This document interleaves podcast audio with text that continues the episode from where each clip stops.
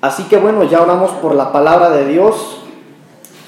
Eh, y yo quiero, hermano amado, pedirle que, que, dispongamos nuestro corazón para oír la voz del Señor, eh, abramos nuestro entendimiento, nuestra mente. Cuando hablamos de Santa Cena, hermanos, eh, mire, yo por ejemplo tengo 13 años de empezar a tomar Santa Cena, yo me bauticé en mayo del 2005. Aunque de niño yo crecía en la iglesia, yo veía cómo tomaban Santa Cena. Eh, pero son muy poquitas las veces que en realidad yo he escuchado, hermano, una enseñanza, una predicación de la Santa Cena.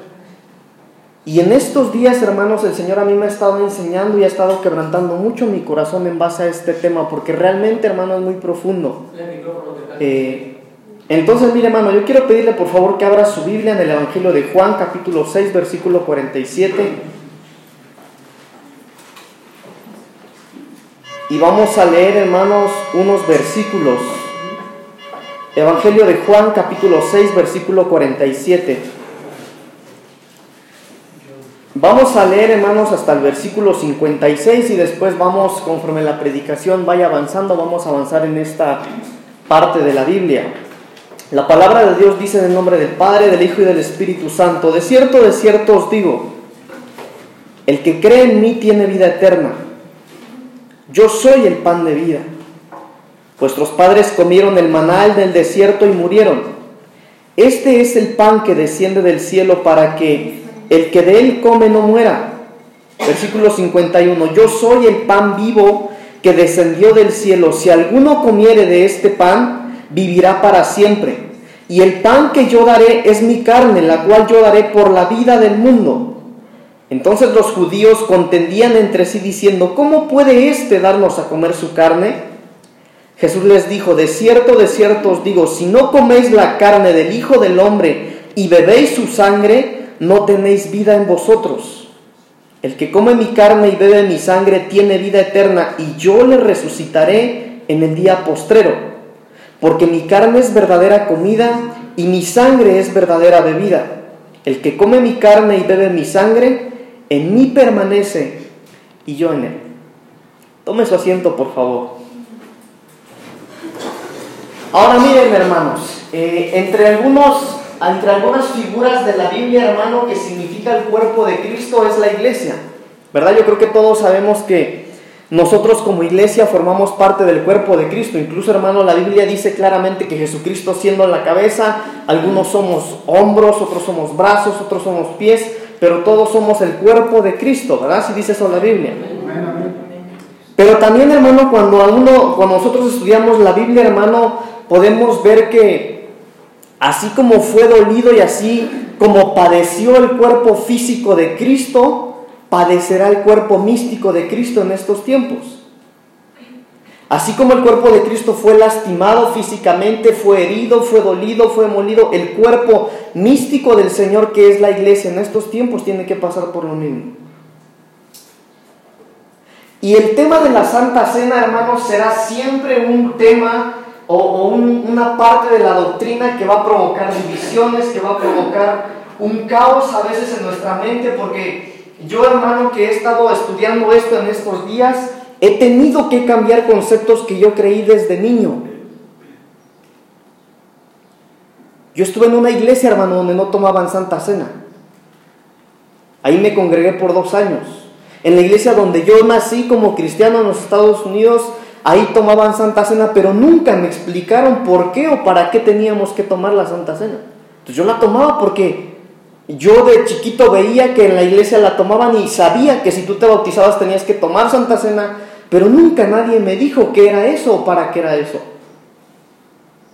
Sin embargo, hermano, le decía yo, lo que le sucedía al cuerpo físico del Señor, al cuerpo místico le tiene que suceder también. Y en esta parte de la Biblia, hermano, mire, la Biblia dice que cuando Jesús estaba hablando de esto, de la doctrina de la Santa Cena, dice que los fariseos se cuestionaban y decían, ¿cómo es posible que este hombre ahora esté diciendo que nos tenemos que comer su carne y nos tenemos que beber su sangre?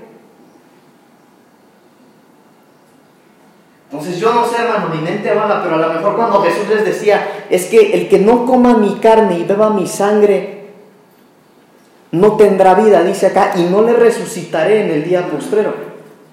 Entonces cuando los discípulos oían eso, bueno, era un poquito difícil, ¿verdad? Porque si hablamos, hermano, que, Jesús les decía, ustedes tienen que comer mi carne, ellos creían que era algo como canibalismo, hermanos. Y si le decían, ustedes tienen que beber mi sangre, era como vampirismo, ¿verdad?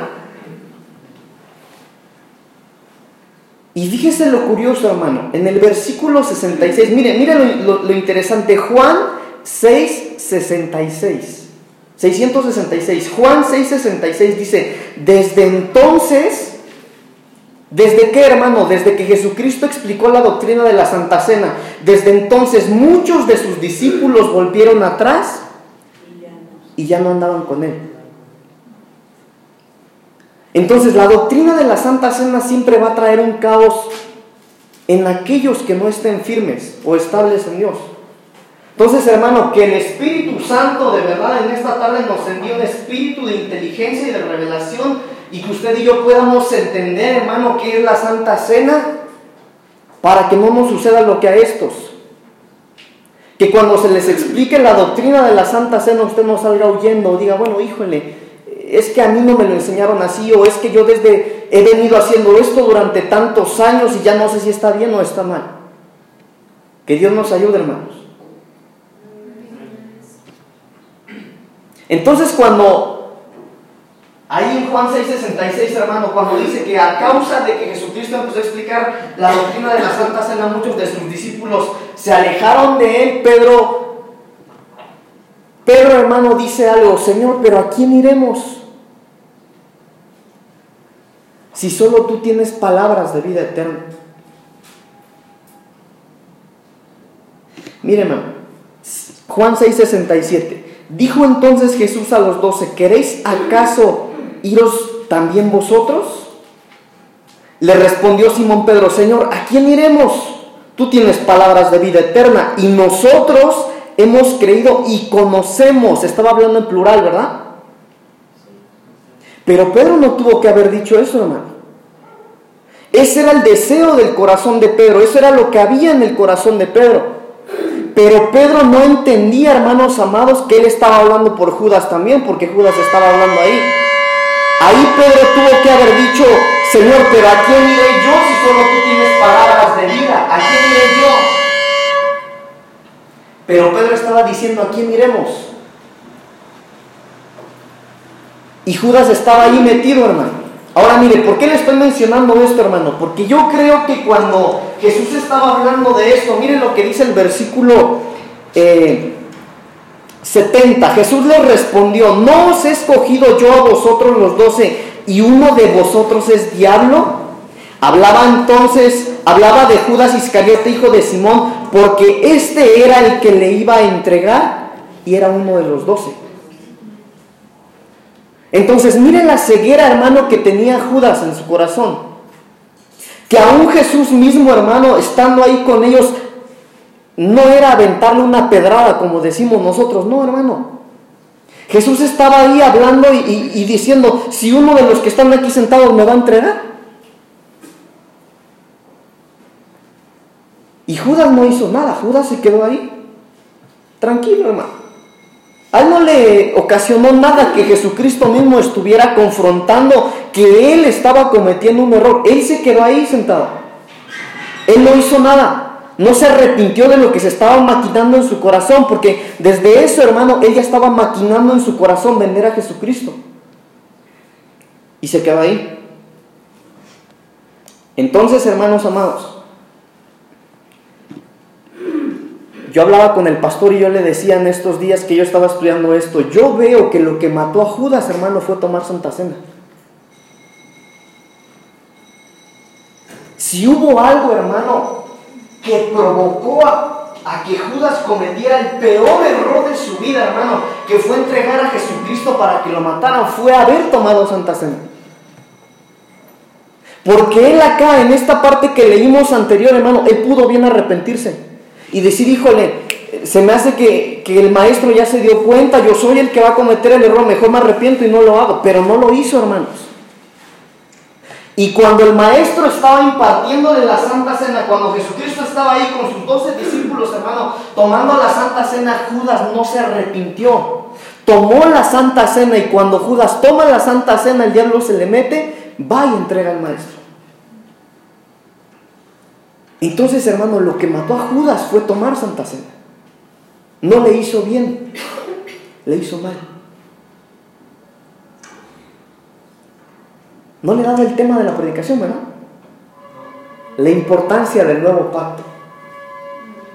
Hermano, hablar de Santa Cena es muy profundo, hermano, profundísimo. Podríamos hablar muchas cosas, pero hoy quiero enfocarme, hermano, en la importancia del nuevo pacto. Ahora mire, hermano amado, si lo que mató a Judas fue haber tomado Santa Cena, fíjese, fíjese lo interesante. Primera de Corintios, capítulo 11, versículo 29. Esta cita no la sabemos todos. Porque el que come y bebe indignamente, sin discernir el cuerpo del Señor, juicio come y bebe para sí. Y escuche, por lo cual hay muchos enfermos y debilitados entre vosotros y muchos duermen. Y en la Biblia, hermano, dormir es sinónimo de muerte. ¿Se acuerda, hermano, esa parte de la Biblia cuando el apóstol Pablo estaba hablando y cuando le decía, y no os olvidéis, hermanos, de aquellos que duermen, que ya duermen, decía. Y estaba hablando de los muertos. Entonces, hermano amado, cuando la Biblia dice que nosotros tenemos que ser cuidadosos, hermano, de no tomar la santa cena del Señor como cualquier cosa. Porque dice que aquel que come y bebe sin discernir el cuerpo del Señor, juicio come y bebe para sí. Pues tomar Santa Cena, hermano, no es cualquier cosa. Tomar Santa Cena, ¿a quién le dio la Santa Cena a Jesús, hermano? A sus discípulos. Yo me imagino, hermano, a Jesús ahí con multitudes, hermano. Yo me imagino que iban pasando los vecinos por su colonia. Oye, fíjate, Jesús está allá en el cerro de allá. ¿No quieres ir a ver milagros? Vamos a ver milagros. Y allí va la bolota de milagros. No sé si cientos o miles de gente se sentaban alrededor del Señor ahí, hermano, veían milagros, escuchaban las parábolas, pero Él solamente le impartió Santa Cena a sus discípulos, a los íntimos a los cercanos. Entonces cuando Judas echó, hermano, el pan y el vino, en lugar de hacerle bien, le hizo mal. Le provocó muerte. Y no solo espiritual, sino física. Porque fue y se mató. Entonces tomar santa cena en pecado, hermano amado, a usted le provoca muerte. Perdóneme, hermano, por, por decirlo así tan seco, pero es así de seco. Y ahora miren lo interesante, hermano, que en la Biblia desde el principio, hermanos, la comida tenía mucha similitud con la muerte. ¿Qué le dijo eh, eh, eh, Dios a Adán y Eva? Miren, no coman de este árbol porque si comen de este árbol van a morir. Amén. Comieron y murieron. Así es. Perdieron, hermano, lo que Dios les había dado. Comida y muerte. Miren, ¿por qué perdió Esaú la primogenitura? Por una comida. Eh, ¿Se acuerda de la viuda de Zareta, hermano, cuando iba Elías y, y, la mujer le dijo, mira, solamente tenemos poquito ahí, vamos a hacer una torta para que mi hijo y yo comamos y después muramos? La comida tiene mucha similitud con la muerte, hermano. Cuando David mató a Goliat, le dijo, yo te voy a matar, te voy a cortar la cabeza y se la voy a llevar, te voy a cortar la cabeza y cuando yo te la corte, las aves del campo la van a devorar para que el mundo sepa que acá en Israel vive Jehová. Esa, Jezabel cuando murió se la comieron los perros. Similitud entre la muerte y la comida. El jefe de los paladeros, hermano de Faraón, ¿se acuerda cuando estaban en la cárcel que José le adivinó los sueños? Le dijo, mira panadero, en tres días te vas a morir y tu cabeza se la van a comer las fieras y las aves del campo. Similitud entre la comida y la muerte. Pero Jesucristo está diciendo, tú tienes que comer mi carne y beber mi sangre para vivir. Es tan importante, hermanos amados, el nuevo pacto que no podemos tomarlo como un culto más. Mire, yo no sé usted, hermano amado, pero yo tengo en mi corazón, hermano, que cuando salgamos hoy de este lugar, usted anhele tomar Santa Cena. Porque no solamente nos hace bien, nos es necesaria. Yo sé, hermano, que van a decir, bueno, yo no puedo tomar Santa Cena porque no estoy bautizado, pero si usted no está bautizado, hermano, que el Señor nos abra los ojos espirituales hoy acá y usted corra con su pastor y le diga, mire, pastor, yo quiero bautizarme porque necesito tomar Santa Cena. Continúo, hermano. Mire, yo quiero hablar de un tema muy, de este tema, hermano, y quiero hablar eh, en el poquito tiempo que tengo de muchas cosas y voy a tratar de ser breve porque mi esposa ya me dijo que a veces hablo mucho. Pero mire, es tan importante el nuevo pacto, hermano, que no puede tomarse con cualquier cosa ni comerse cualquier cosa. Por eso usted tiene que tener cuidado con lo que escucha y ve en internet. Hay un hombre en internet que dice que la Santa Cena se puede, se puede realizar con Coca-Cola y papas fritas pero que él no lo hace porque los religiosos pegarían el grito en el cielo. Pero él dice, hermano amado, que él puede ministrar la Santa Cena con coca y con papas. Hermano, eso es una blasfemia. Ahora miren lo interesante, hermano, en base a esto que le estoy diciendo, la Biblia, entre las frutas que menciona la Biblia, la Biblia menciona el melón, menciona las uvas, menciona el plátano, menciona al manzano, al granado, los higos, la calabaza, el olivo, otros frutos más. Pero miren lo interesante, que cuando la Biblia habla de líquidos, hermano, de los líquidos, de los jugos de esas frutas, la Biblia dice el jugo de manzana, el jugo de, de, de los frutos que le acabo de mencionar. Pero solamente, hermano, cuando la Biblia habla del jugo de la uva, dice la sangre de uvas. No dice el jugo, eh, no dice la sangre de las naranjas, la sangre de los duranos, no, dice el jugo. Pero cuando la Biblia habla de las uvas, dice en Génesis 49, 11, atando a la vid su pollino y a la cepa al hijo de su asna, lavó en el vino su vestido y en la sangre de uvas su manto. Por eso es que nosotros tomamos la Santa Cena con jugo de uva. Por eso, hermano amado, es que esto es una sombra de que cuando tú, hermano, ensucies tus vestidos, tienes que correr y lavar tus vestidos con la sangre de uvas. Por eso es que cuando tú estás en pecado, pero te arrepientes y tú corres a tomar santa cena, hermano, porque te arrepentiste de tu pecado, entonces tus vestidos van a ser limpios otra vez. La importancia del nuevo pacto. Juan 6:54, el que come mi carne y bebe mi sangre, tiene vida eterna y yo le resucitaré en el día postrero. ¿Qué es comer mi sangre y beber mi sangre, hermano? ¿Qué es eso? De eso estamos hablando. El que come mi sangre y bebe, bebe mi sangre, el que come mi carne y bebe mi sangre. ¿Qué es eso, hermano? Santa Cena. Ahora fíjese lo interesante. El que come mi carne y bebe mi sangre tiene vida eterna. ¿Y qué? Y yo le resucitaré en el día postrero. Ahora leámoslo negativamente. El que no come mi carne y no bebe mi sangre, es decir, el que no toma santa cena, ¿yo qué? No, no, no. Lea, mano. Mire, mire lo que dice el versículo. Juan 6:54. El que come mi carne y bebe mi sangre, el que toma santa cena, tiene vida eterna y yo le resucitaré en el día postrero. Ahora lo leo negativamente. El que no toma santa cena, es decir, el que no come mi carne y bebe mi sangre, el que no toma santa cena, ¿no qué? ¿No qué? ¿No resucitará? Hermano, no, no le estoy hablando algo que yo me estoy inventando. Esto es lo que dice la Biblia. Pero ¿cómo, Pablito? ¿Cómo no? Hermano, la Biblia nos enseña que todos vamos a resucitar o no. Amén. Sí, todos vamos a resucitar. Pero ¿a qué se refiere acá la Biblia, hermano, cuando dice que el que no coma su carne y no beba su sangre no le resucitará? Es que hay tiempos de resucitación, hay tiempos de resurrección. tendrá parte en la primera resurrección. Exactamente.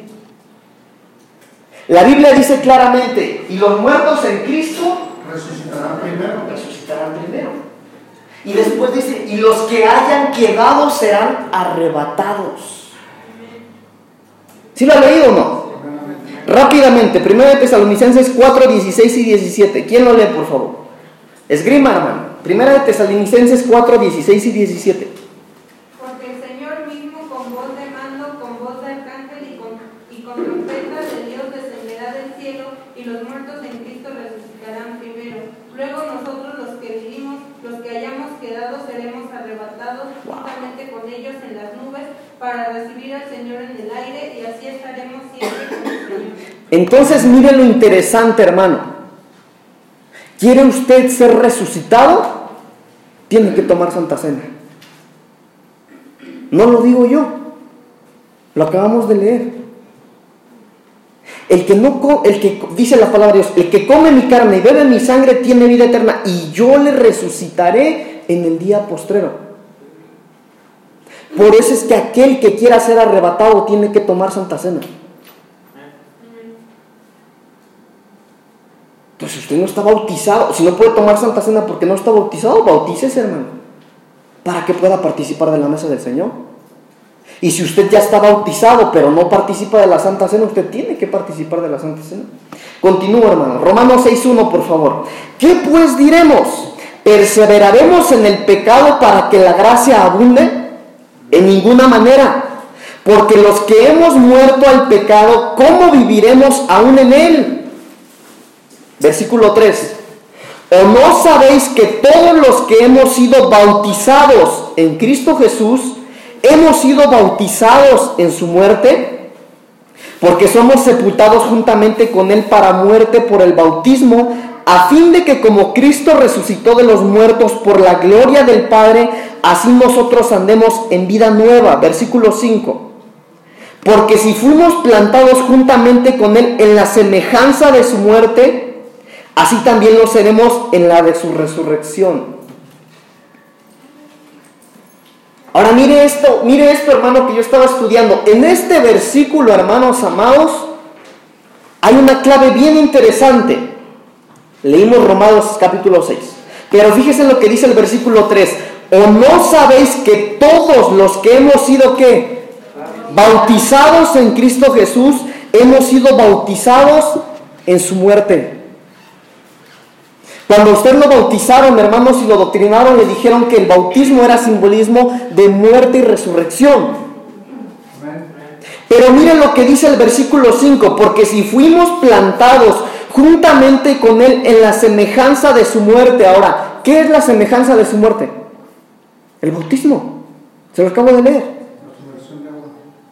Dice, porque si fuimos plantados juntamente con Él en la semejanza de su muerte, es decir, si fuimos bautizados, así también lo seremos en la semejanza de su resurrección.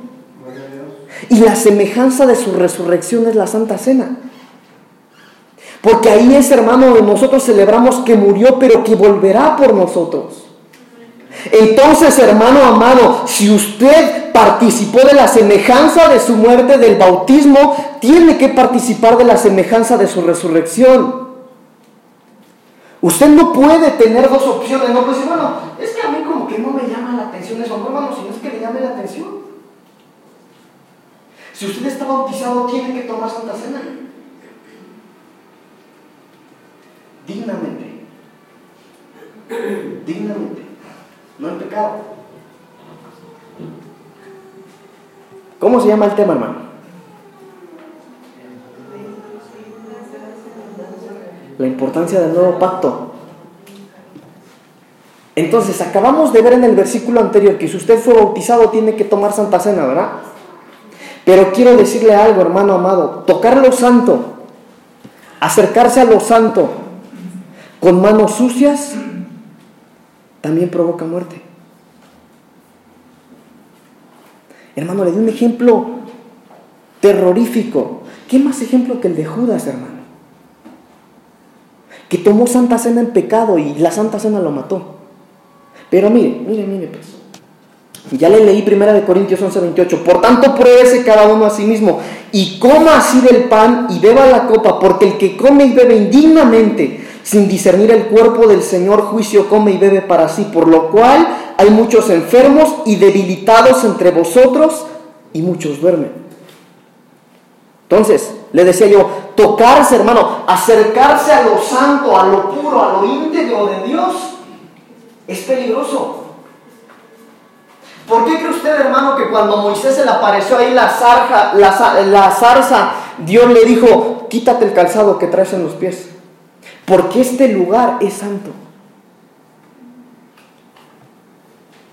Hermanos, y para acercarse a Dios no es cualquier cosa.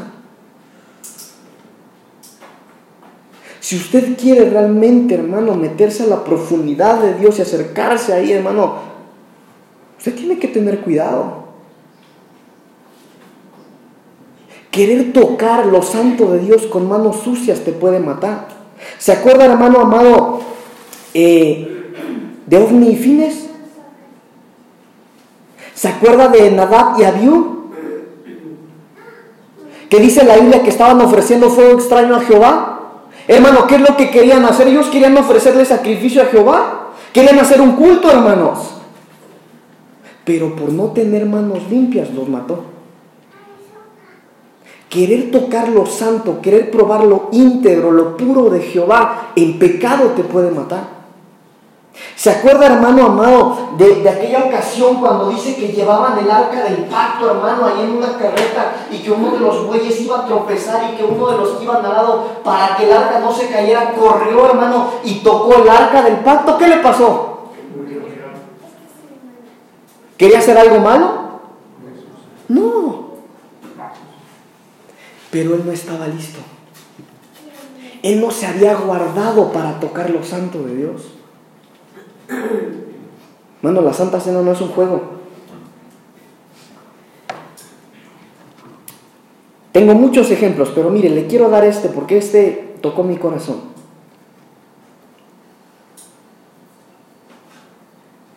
Si usted toma la Santa Cena en pecado, hermano, Dios mismo puede encargarse de destruirlo a usted.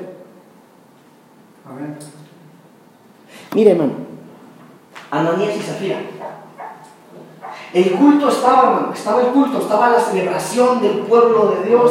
Y cuando llegó el tiempo de las ofrendas, hermano, dice la Biblia que Ananías y Zafira era un matrimonio, vendieron una propiedad y dijeron, bueno, este, ¿cómo ves mi amor? Mira, vamos a decirle a Pedro, a los apóstoles, que nos dieron menos por la propiedad.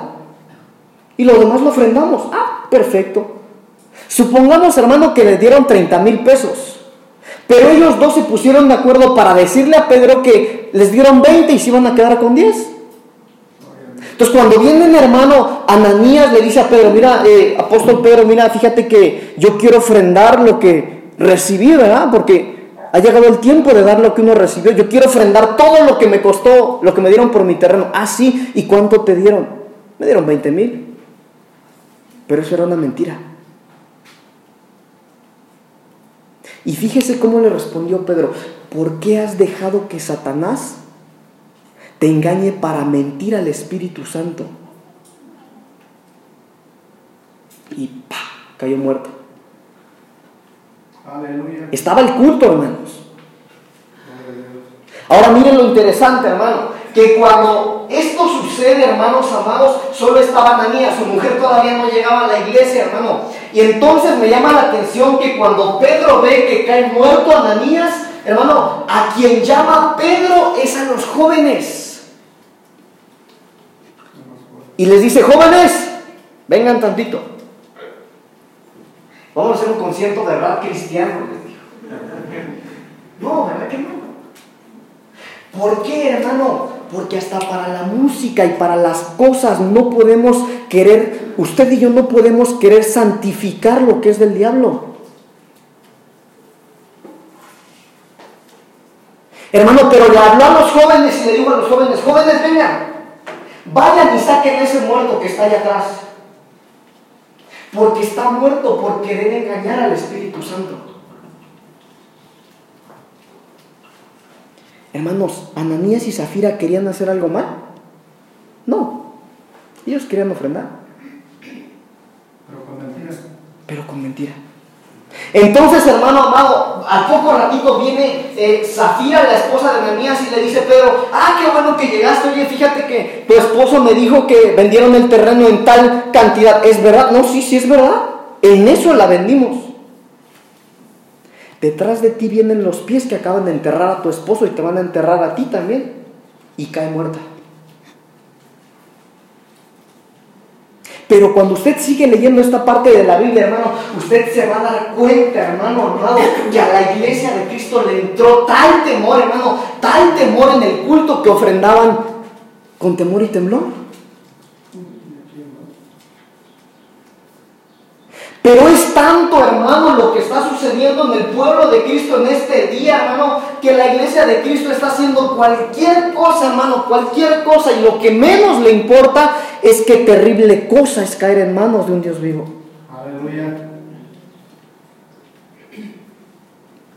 Querer acercarse a lo íntimo de Dios con manos sucias nos puede matar. Hermano, tomar Santa Cena no es un juego. No es un juego. Pero ¿sabe qué, hermano? Que aunque, que aunque la Santa Cena no es un juego, hay muchos cristianos jugando al Evangelio. Entiendo, hermano amado, mire, porque a todos nos cuesta, hermanos. Nos cuesta. Y a lo mejor, hermano, llega el tiempo, se acerca la fecha de Santa Cena y usted dice, bueno, toca Santa Cena, pero no me siento bien. Eh, no le he echado ganas, no me he esforzado, estas áreas me están costando mucho. Hermano, pero todavía puedes pedir perdón. Si te arrepientes de tu pecado, hermano amado, y vienes y te acercas al Señor y lavas tus vestidos en la sangre de uvas, entonces el Señor te va a restaurar. Para eso es la Santa Cena. Dios de pactos. ¿Cómo se llama el tema? La importancia del nuevo pacto. Yo no sé si usted sabía, hermano, pero el Dios que nosotros servimos, al que seguimos, al Dios de Israel, a Jehová, Dios de los ejércitos, Él desde el principio de la Biblia ha sido un Dios de pactos. Cuando usted empieza a leer Génesis se da cuenta que Él pactó siempre con su pueblo. Pero también el diablo le copió eso a Dios.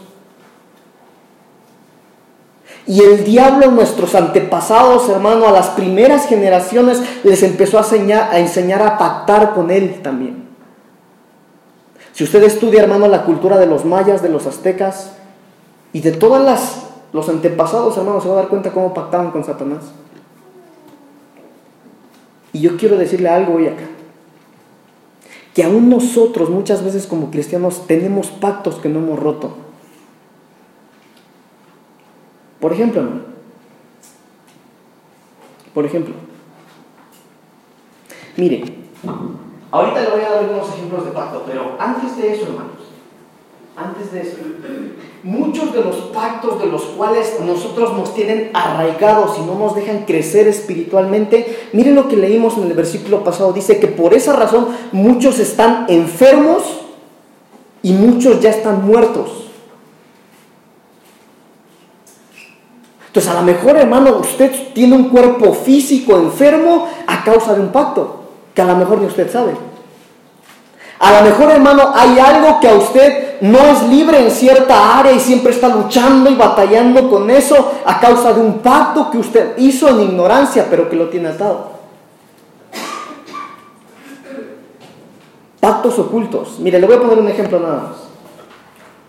Esto está fuerte, hermano. Así es que, mire, de toda la predicación voy a pedirle acá que me preste atención y que abra mucho su mente. Voy a tocar un tema, hermano, que no es muy común hablarlo del púlpito, pero que es muy importante. ¿Por qué razón las mujeres tienen una membrana que Dios les dio llamada imen? ¿Sí saben qué es el imen, verdad? El imen, hermanos amados, mire, se lo voy a decir. El imen, hay el rumor, ¿verdad? Que es una telita que tienen las mujeres en la vagina que se rompe cuando tienen su primera relación sexual. Y cuando esa, esa telita o esa membrana se rompe, las mujeres sangran. Y según la ciencia, el himen no sirve para nada. ¿Por qué razón también los hombres tienen prepucio? Si según la ciencia el prepucio es solo un exceso de carne.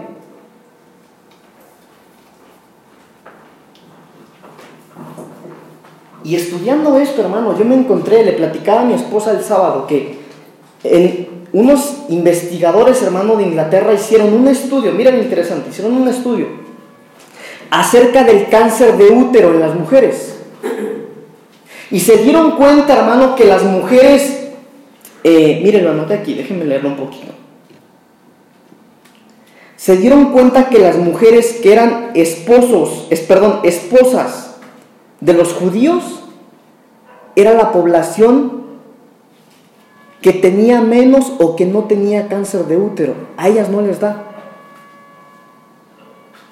Y empezaron a estudiar su alimentación, empezaron a estudiar, y no encontró, la ciencia no encontró nada. La única razón que ellos creyeron por la cual ellos, ellas no les da cáncer de útero es porque ellos tienen esposos que no tienen qué hermano. Ellos tienen esposos circuncidados. Porque los judíos se siguen circuncidando. Entonces, hermanos amados, ¿no será que el prepucio que Dios le puso al hombre es porque, ¿se acuerda hermano que era la circuncisión? Les cortaban parte del prepucio. ¿No será que Dios le puso esa, llamémoslo membrana, esa membrana en el hombre para que el hombre en su íntima relación con Dios pactara con Dios por medio del prepucio? Ahora, para nuestro tiempo no aplica porque dice la Biblia que esa no es... Eh, eso ya no es para nosotros. Pero mire,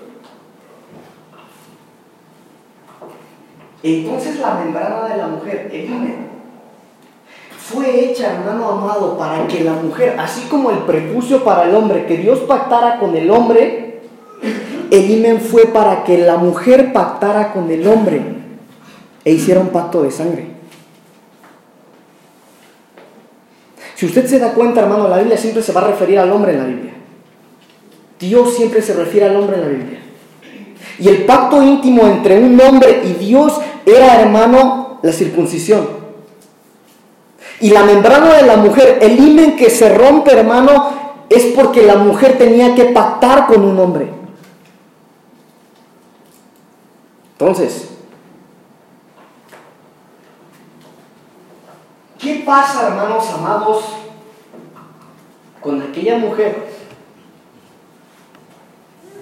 que perdió su virginidad con aquel que no es su esposo? Tiene un pacto. Hizo un pacto.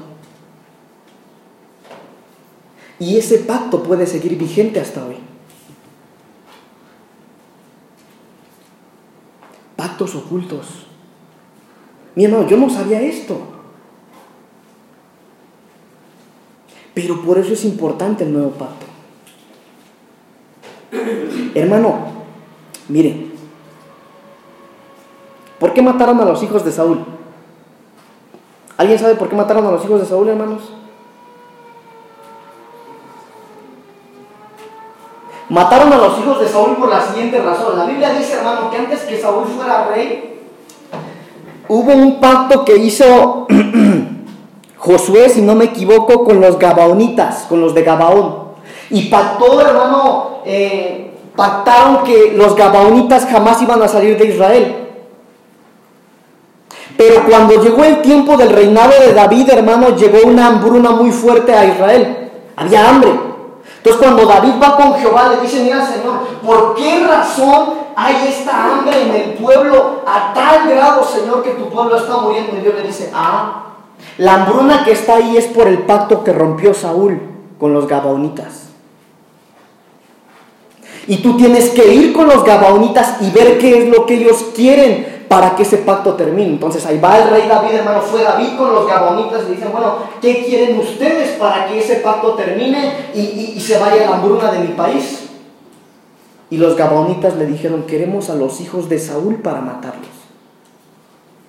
Y los mataron. Entonces, hermano, hay pactos. Los pactos no, no crea usted que es, ah, mire, pastor, yo me acuerdo que pacté tal cosa, venga, ore por mí y, y te hacen oración y eso. No, hermano, hay pactos que no son así. Mire, no lo digo yo, vamos a la Biblia. Gálatas 3.15, rápidamente, Gálatas 3.15. Gálatas 3.15, ya me voy a apurar hermano porque ya llevo 40 minutos. Gálatas 3.15, sea rápido con su Biblia hermano para avanzar. Hermanos, hablo en términos humanos, un pacto, aunque sea de hombre, una vez ratificado, nadie lo invalida ni le añade. Entonces, hermano amado, si hay un pacto espiritual entre usted y algo más, usted no lo puede invalidar. Usted ya no lo puede cambiar. Si alguien puede terminar o acabar con ese pacto, ese no eres tú.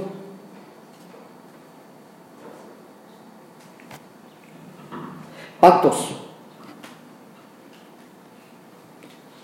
Yo le decía hace ratito, usted tiene que tener cuidado con lo que ve en internet, hermano. No porque abran, usen una Biblia y digan hermanos y yo les quiero decir que es de Dios. No, hermano, no. Hoy en día hay mucho, hermano, y se ha hecho muy popular. Pacte con Dios.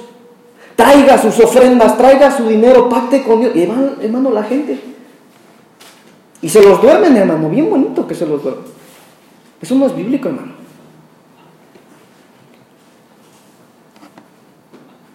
Pactos. Te juro que jamás te olvidaré. cuando andan de novios. Terminó el noviazgo, ya hasta se casó, pero a veces vienen con el pastor, pastor, fíjese, pastor, que no sé por qué razón me acuerdo de esa persona. Pues como no, hermanos, y pactó. Hace unos años, hermanos, hablando con una muchacha me decía, no de aquí, no de esta iglesia, me decía, hermano Pablito, es que yo no puedo olvidarlo, me decía. No puedo, hermano. Lo amo, me decía. Pero pues lo dejaste de ver desde hace años, pero no sé qué pasó. Y después, hermano, en la administración, esta muchacha contaba que un día, hermano, en la casa, en un vaso de agua, los dos se cortaron la manita, dejaron caer una gota y se tomaron la mitad de agua cada quien. Pactos, pactos. Pero ¿sabe qué, hermano amado? Que también hay pactos ministeriales. A lo mejor a usted alguien le ministró algo que no tenía que haberle ministrado. A lo mejor usted, ah, no, es que mi pastor de aquel lado lo hace así, sí, su pastor. ¿Y qué le garantiza a usted que eso es lo que Dios quiere para usted?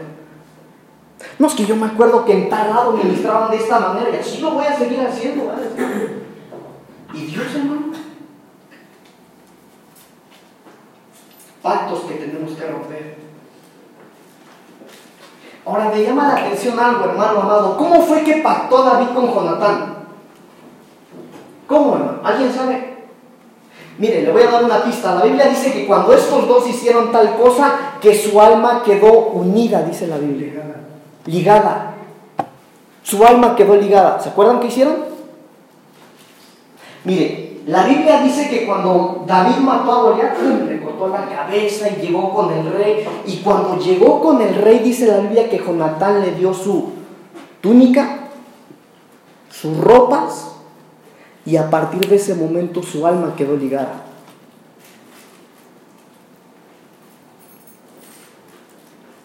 ¿No será, hermano, que a lo mejor hay pactos ocultos que nos impiden crecer?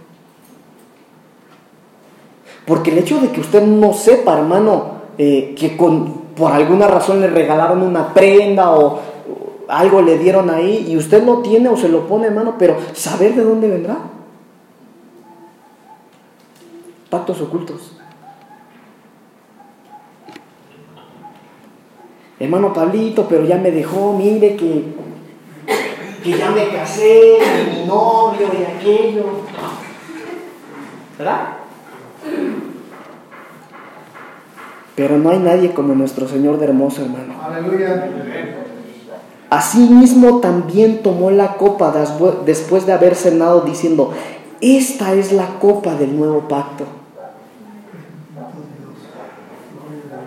Esta es la copa. Hebreos 8:13. Vamos, hermano, mire, vamos a leer esto. Eso está hermosísimo, hermano. Hebreos 8:13.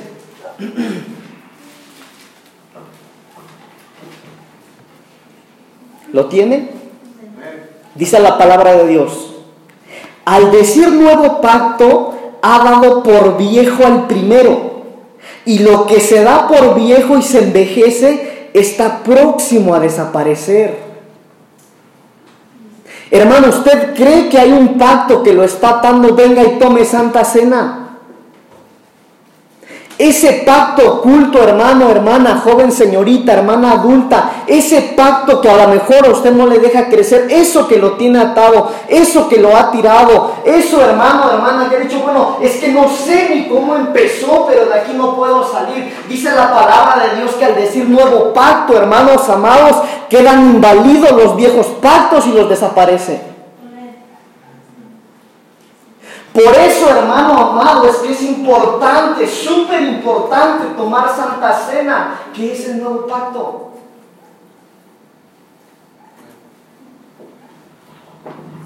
Entonces, hermano amado,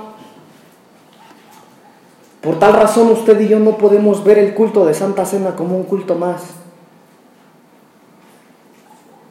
Tenemos que anhelarlo con todo nuestro corazón y decirle, mira papito hermoso, viene el culto de Santa Cena, yo voy a correr ahí, voy a lavar mis vestidos. A lo mejor mis pies van a estar sucios, a lo mejor mi vestido va a estar manchado porque hice esto y esto y esto, Señor. Pero yo sé que cuando yo levante esa copa, Señor, como dice tu palabra, yo sé que todos esos pactos antiguos serán deshechos.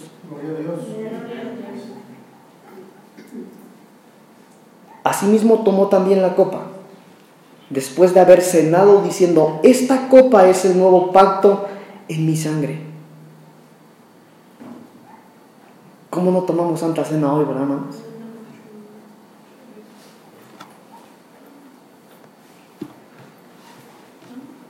¿Cree usted que sea necesario tomar Santa Cena? Sí, sí es necesario. Pero acuérdese, hermano amado, que la tenemos que tomar dignamente, con manos limpias, que tenemos que guardarnos. Y si por alguna razón, hermano amado, sus vestidos están sucios, recuerda, hermano amado, lo leímos en Génesis, que los vestidos sucios se lavan en la sangre de uvas. Ven y lava, hermano. Hermano, nosotros como hermanos, hermano, a veces nos señalamos, a veces nos criticamos, pero seguro estoy, hermano, que tu Señor no te va a decir, hey, párate ahí de la mesa porque tú estás dando, no, no quiero ver, no te voy a dar Santa Cena a ti, párate y vete. No, hermano, Dios no es así. Porque si tú realmente te arrepientes y vienes con un corazón quebrantado a tu Señor, hermano, no importa cuán sucio estés, si tú te sientas a la mesa, hermano amado, el Señor te va a limpiar, te va a restaurar, te va a sanar. Si tú quebrantas tu corazón, hermano amado, la Santa Cena te va a restaurar. Y no hay pacto alguno, hermano, que pueda prevalecer a causa de este nuevo pacto.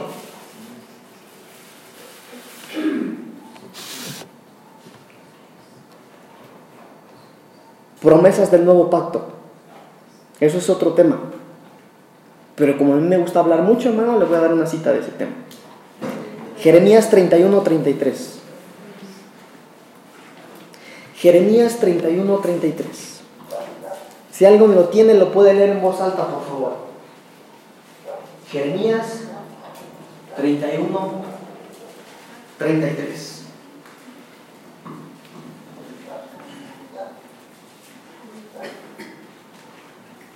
Si lo tiene, lo puede leer, por favor.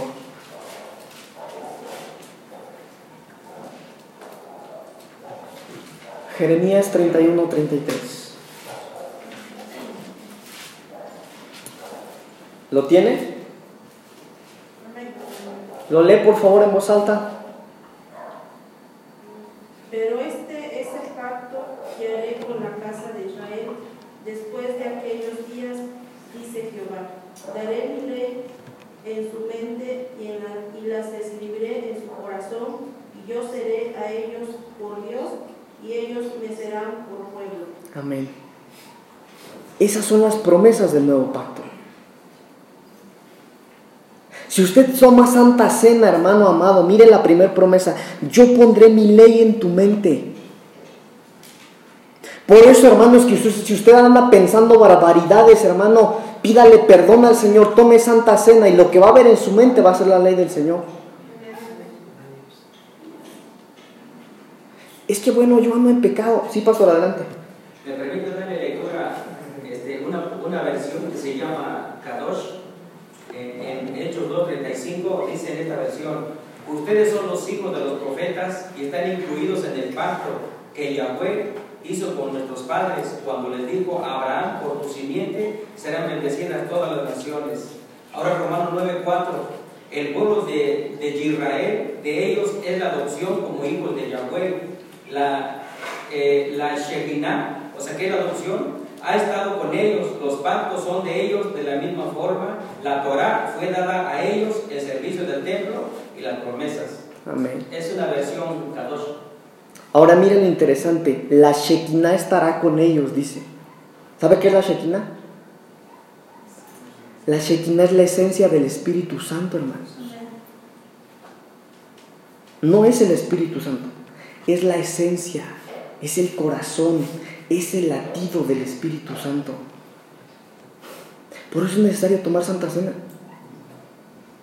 Yo pondré mi ley en sus mentes, sobre sus corazones las escribiré. Yo seré su Dios. Ah, hermano, mire. Por eso le digo, hermano, si usted está en pecado y se arrepiente con todo su corazón y viene al Señor y participa de la Santa Cena, hermano, el Señor te dice, yo voy a ser tu Dios. Y si Él es tu Dios, hermano, entonces vas a poder derribar al enemigo. Hermano, pero mire, pastor, me siento sin fuerzas, ando desanimado. Hermano, pida perdón, tome santa cena y va a salir con fuerzas para vencer a su enemigo. Cristo vive. Promesas del nuevo pacto, hermanos. Promesa número cuatro, ellos serán mi pueblo. Serás íntimo del Señor. Ya no vas a ser de la multitud. Vas a ser un escogido, vas a ser un cercano. Hermano, hermana, yo le animo que cuando haya santa cena en este lugar, usted disponga su corazón, hermano. Dispongamos nuestro corazón, lloremos delante de Él, digámosle, Señor, yo anhelo con mi corazón sentarme a la mesa, participar en esa mesa, Señor, lavar mis vestidos. Cristo vive. Y si tú lo haces, Él pondrá su ley en tu mente, la escribirá en tu corazón, será tu Dios y tú serás íntimo de Él. Hoy no vamos a ministrar Santa Cena. Pero si hay algo en tu corazón, hermano, que hace que tus vestidos estén sucios, yo quiero orar por ti. Yo quiero orar contigo. Que juntos podamos venir y decirle, mira Señor, mis vestidos están sucios por esto y por esto y por esto. Te he pedido perdón, Señor. Ya tú lo sabes tal vez, pero yo, Señor, quiero preparar mi corazón para que cuando se presente la oportunidad, yo quiero participar y levantar la copa. Y que cuando yo levante la copa, Señor, esos pactos sean rotos por tu sangre preciosa. Póngase de pie, hermano amado. Y vamos a orar. 帮助他们